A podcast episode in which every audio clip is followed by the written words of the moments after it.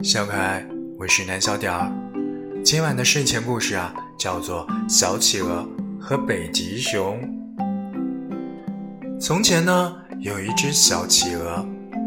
有一天啊，它想去找北极熊玩，于是它就从南极往北走啊走啊，走了好久好久，它终于走到了赤道。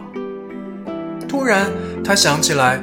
家里的门忘记关了，于是他又往回走啊走啊，走了好久好久，回到了家里，关上了房门。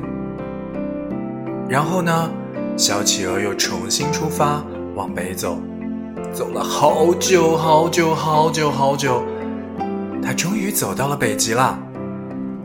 小企鹅去敲北极熊的门，说：“北极熊。”我是小企鹅，我们出来玩吧。不玩，北极熊傲娇地说。小企鹅很委屈的低着头说：“可是路上好远呀，你看我的爪子都受伤了。”眼看着小企鹅就快哭了，北极熊无奈地说：“嗯，那好吧。”然后他就把小企鹅放在自己的怀里。去了。好了，这就是今晚的睡前故事。